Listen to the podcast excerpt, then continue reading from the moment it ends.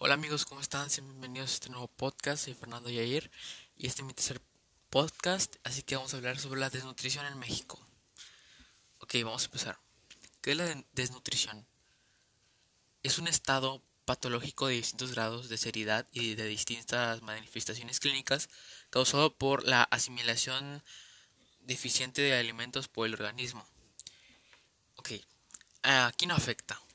Ok, principalmente afecta a niños de, o sea, en los jóvenes afecta entre 9 a 24 años, pero puede ser también antes de los 9 dependiendo pues muchas características de tu cuerpo y de tu metabolismo y de 24 años para arriba varía por la edad o por diferentes enfermedades. Eh, pero esto a México, ¿qué le afecta? La desnutrición se presenta principalmente en los estados del sur de México, y en las comunidades rurales más que en las urbanas.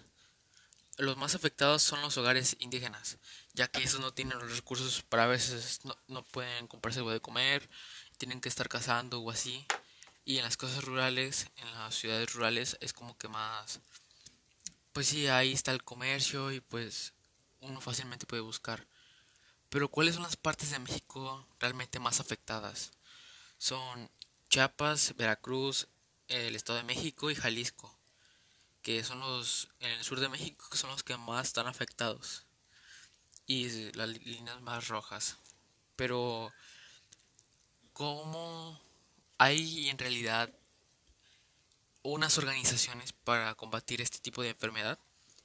Y sí, la respuesta es que sí. Eh, existen organizaciones como el Fondo de Naciones Unidas para la Infancia, es UNICEF, el Programa Mundial de Alimentos, PAM, la Organización de las Naciones Unidas para la Agricultura y Alimentación, FAO, y la Organización Mundial de la Salud. Son las que se encargan de disminuir esto en el mundo en general, pero también en México. Y pues ahorita está la lucha para que haya menos casos de desnutrición en México y para que los niños puedan crecer bien y con todo su metabolismo correcto. Y pues este ha sido mi podcast del día de hoy. Espero que les haya gustado.